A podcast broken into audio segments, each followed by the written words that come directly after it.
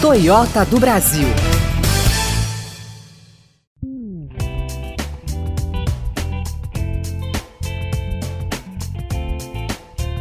Seja muito bem-vinda, seja muito bem-vindo ao Estadão Mobilidade Insights. Esse aqui é um espaço dedicado à discussão de soluções de mobilidade. Aqui a gente fala sobre automóvel, caminhão, patinete, enfim, tudo que tem a ver com esse universo da mobilidade. Eu sou Tião Oliveira, editor do Jornal do Carro e do Estradão, e tenho o prazer de receber hoje aqui o Roberto Brown, que é diretor de Relações Governamentais da Toyota do Brasil. Ele vai falar aqui justamente sobre soluções de mobilidade. Tião, é, agradeço pela oportunidade, né? É sempre bom a gente abrir aqui uma, um espaço para poder falar é, com os ouvintes né, sobre as últimas tendências desse mercado de eletrificação, que é bastante empolgante. Brown, é o seguinte, é, Brasil hoje tem transformações importantes acontecendo né, em relação à eletrificação, em relação a, a, a atualizações de, na, na, mobilidade urbana, e a Toyota foi a primeira empresa a oferecer um veículo uh, flexível é híbrido flexível. Né? O que, que é isso? Para quem não sabe exatamente o que a gente está falando, é um carro com motor a combustão, só que flexível, portanto você pode abastecer com etanol, por exemplo, você tem um motor elétrico. Já existiu o Prius, por exemplo, né, que a Toyota já ofereceu no Brasil e tal, e hoje vocês têm uma linha de produtos, uh, que é da linha Corolla, um sistema híbrido, só que flexível. Né? Qual é o caminho? Né? Para onde a Toyota vai com essa solução? Tião, é, o mundo passa agora por um momento é, de enfrentamento ao aquecimento global. Várias empresas é, montadoras de automóveis estão trabalhando forte no desenvolvimento e lançamento de novas tecnologias com redução das emissões de CO2. A Toyota começou bem antes desse esse movimento. Em 1997, é, nós lançamos o primeiro carro híbrido do mundo, que foi o Prius. Né? E de lá para cá, nós já vendemos mais de 20 milhões de carros com tecnologia de eletrificação e já produzimos uma redução de emissões de CO2 de 160 milhões de toneladas no meio ambiente. Né? Então, isso foi bastante significativo. E agora, né, a nossa estratégia de enfrentamento é, do aquecimento global é a diversidade de tecnologias. Nós temos o veículo híbrido convencional, né? nós temos o veículo híbrido plug-in, temos o veículo 100% elétrico e temos também o veículo célula de combustível a hidrogênio. De acordo com cada país, né, com o contexto de cada país, de cada mercado, existem tecnologias que são mais adequadas. Né? E esses fatores que influenciam na decisão é, da melhor tecnologia, eles envolvem a matriz energética, né? É, envolvem a infraestrutura de recarga disponível para abastecimento dos carros, envolve o poder de compra do consumidor e até a disponibilidade de biocombustíveis. Para o Brasil, né, é, que não tem hoje uma infraestrutura de recarga é, bastante robusta, né, o Brasil tem é, o biocombustível etanol distribuído em todo o território nacional, nós entendemos que nessa condição a melhor tecnologia para o Brasil é o híbrido flex. Né? Como você falou, o híbrido flex ele combina uma alta eficiência é, do motor elétrico com a baixa emissão de carbono de um motor uh, flex que usa etanol. Né? Então, é uma solução é, que reduz de 30% a 40% as emissões de combustíveis, as emissões de poluentes e o consumo de combustível. É uma solução prática, né? dispensa recarga externa, é uma solução sustentável, como a gente falou, e hoje é a solução mais acessível de eletrificação no, no Brasil. É por isso que a gente escolheu esse caminho é, como a melhor oferta para o Brasil nesse momento. Eu acho que para o consumidor, de uma maneira geral, né, para quem não é ali aficionado por carro e tal, não entende muito de tecnologia, é, eu, eu, vejo que uma das grandes vantagens é que o fato do carro híbrido flex, é, você não precisa mudar nada na sua rotina, né? Quer dizer, a pessoa vai continuar usando o carro como ela sempre usou, né? Ela não precisa apertar nenhum botão, ela não precisa mudar nada na rotina dela, ela vai ao posto, abastece com o carro normalmente, enfim, né? É, como é que funciona exatamente essa tecnologia? Olha, Tião, é isso mesmo, né? O, o, sistema ele é inteligente e ele é automático. Eu explico, né? Você sai é, da inércia e chega até 40 km por hora usando um motor elétrico, que aí você tem uma grande redução das emissões e do consumo. A partir daí, ele aciona o motor a combustão. E ele vai alternando automaticamente durante o ciclo de rodagem, buscando a melhor eficiência e o menor consumo de combustíveis. Né? Essa bateria é, do carro híbrido e do híbrido flex, ela é autocarregável. Quando você pisa no freio, é, essa energia ela, ela é convertida é, e, e, vai para o, a bateria, para carregar a bateria. Né? Mesma coisa acontece quando você está descendo uma ladeira e você não, não precisa de, de, de, de, motor a combustão, ele vai então carregar a bateria. Né? E de, se de qualquer forma a bateria em algum momento chegar numa carga bastante baixa, o motor a combustão ele é acionado para carregar essa bateria. Então isso tudo isso é muito é, automático, né? É, não requer nenhuma mudança de hábito do consumidor, né? É só ele ir no posto e abastecer o carro, naturalmente de preferência com um biocombustível que reduz as emissões de CO2. É, porque o etanol ele você tem é, no, no, chamado do poço à roda, né? Quer dizer, desde a, da, processo de produção do etanol, enfim, e depois da queima do combustível e tal, você tem resgate de carbono, né? E aí é uma, é uma, essa solução, ela me parece também, eu concordo com você, me parece que é a solução mais inteligente nesse momento. É, com certeza. É, no plantio da cana-de-açúcar você tem a absorção do CO2, né? Então, se você considerar o ciclo do poço até a roda, é uma tecnologia que é, tem uma pegada de carbono bastante baixa, né?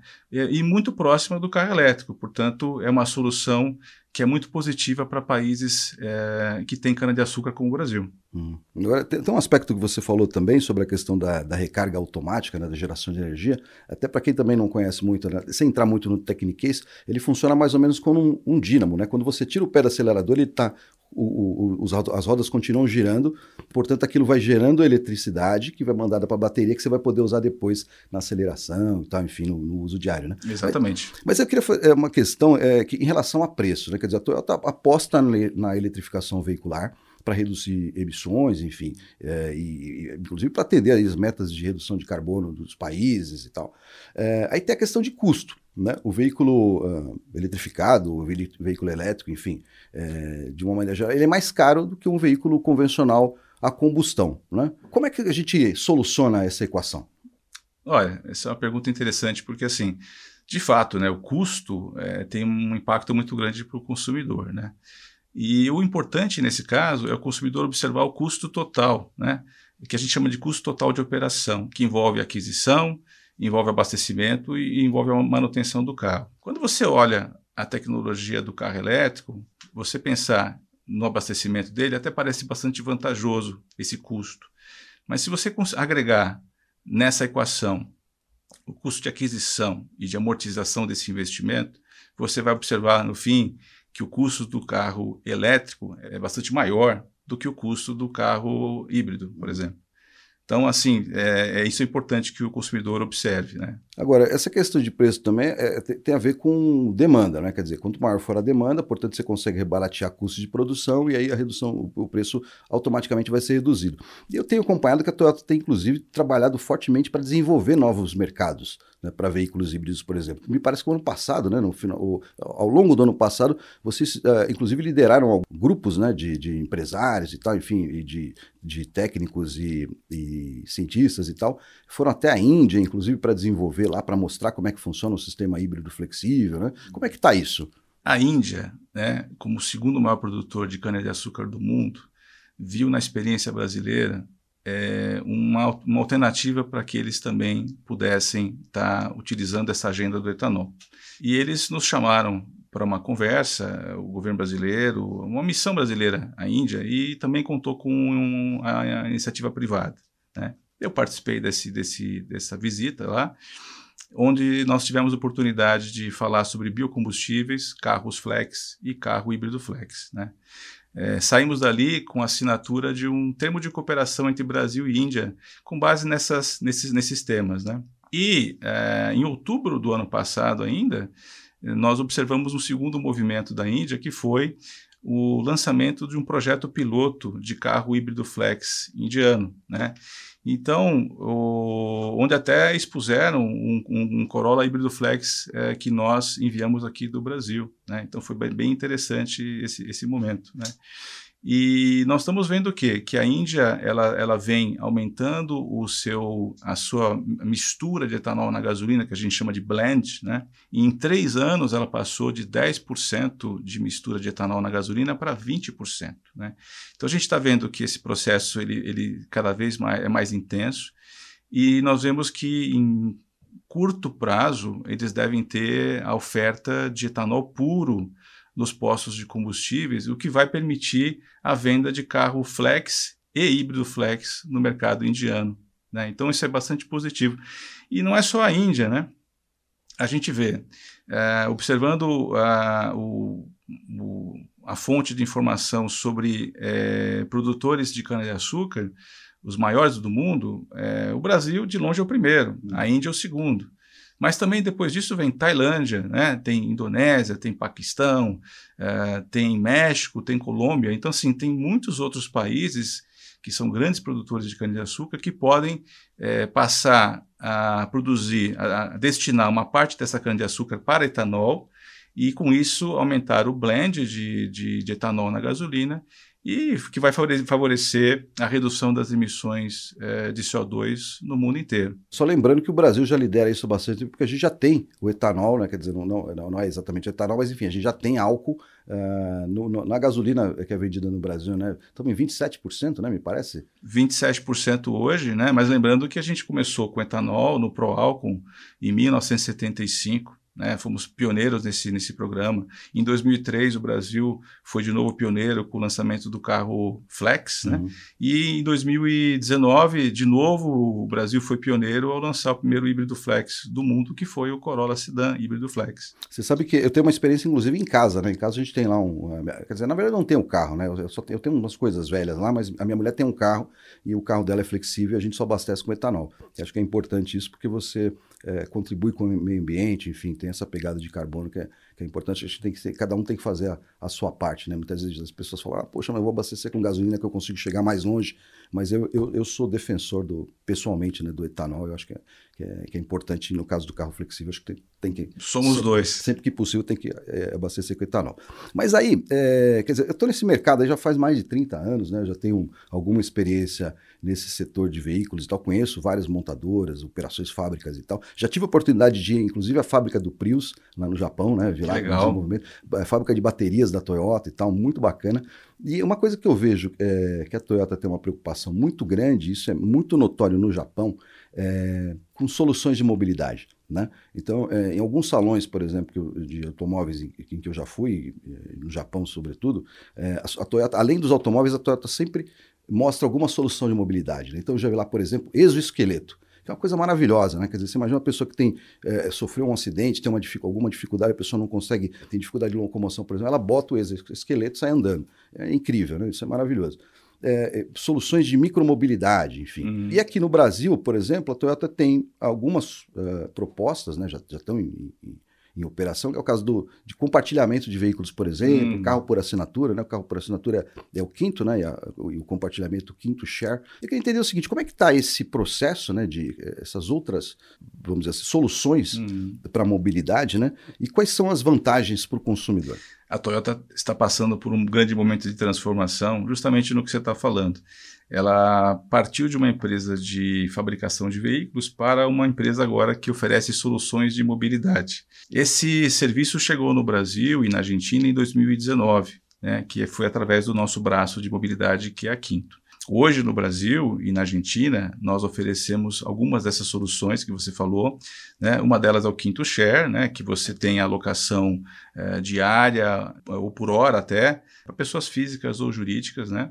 Você tem a opção também do Quinto One Fleet, uhum. que, é o, que é a opção de você fazer a terceirização de frota. Né? Nós fazemos todo esse gerenciamento também. É, nós temos também a opção do quinto ano personal, que é essa, essa assinatura do veículo para pessoas físicas, né? uma assinatura anual. E até tem uh, alguns benefícios que onde você pode, por exemplo, é, de acordo com o seu contrato, é, até 30 dias, você pode fazer 30 dias de uso é, de outros veículos, além daquele, diferente daquele que você fez a alocação, né? A vantagem da, da Quinto, né, é que ela, ela, é como é uma empresa da Toyota, toda a manutenção dos carros é feita em concessionárias da marca, né? Então você tem o uso de profissionais qualificados, né? É, as peças também são todas originais, né? E na Quinto, é, você também tem a possibilidade de experimentar os carros é, eletrificados, né, os carros híbridos e híbridos flex que a Toyota produz. É uma oportunidade interessante, é um serviço muito bom. É, aliás, é, é uma coisa. Muita gente me perguntar, né, por causa do trabalho e tal. Enfim, as pessoas me perguntam: ah, poxa, como é que carro eu compro? Eu compro esse carro aqui porque é legal e tal. Eu digo: olha, é o seguinte: se você tem dúvida, aluga. Uhum. E ainda mais agora que você tem essas oportunidades, né? Que você pode alugar o carro por um fim de semana, por um dia, uhum. né, ou por um ano, enfim. Então, porque eh, eu tenho o caso de um amigo, por exemplo, que ele era muito fã de picape, adorava picape e tal, e aí é, resolveu comprar uma caminhonete. Uhum. Aí comprou e tal. Levou, primeiro chegou em casa, no apartamento e tal, o carro não entrava na garagem, porque a vaga dele tinha um pilar e é. tal, enfim.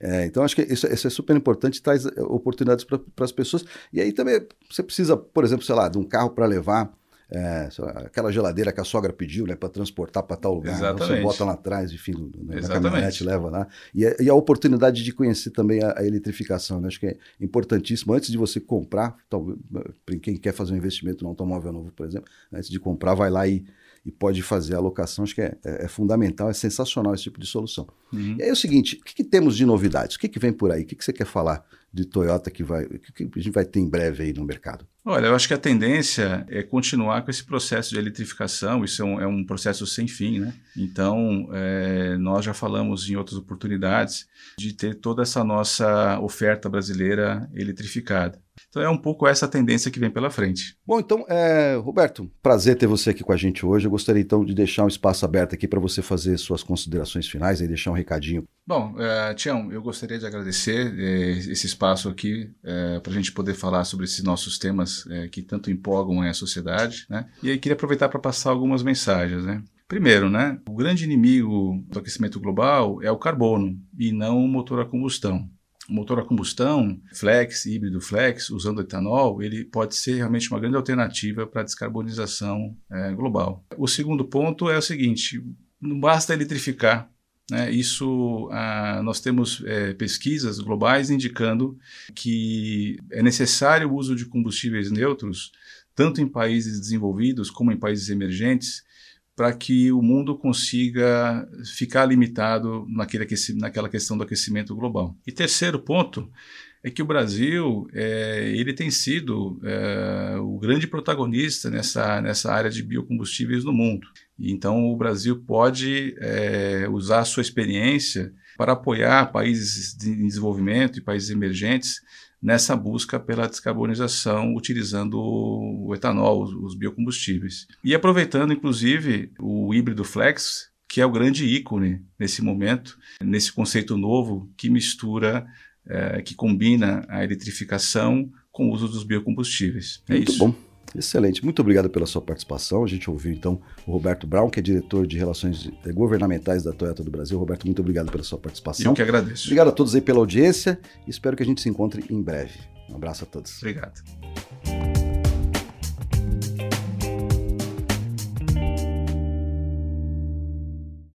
Oferecimento Toyota do Brasil. Mais informações www.toyota.com.br.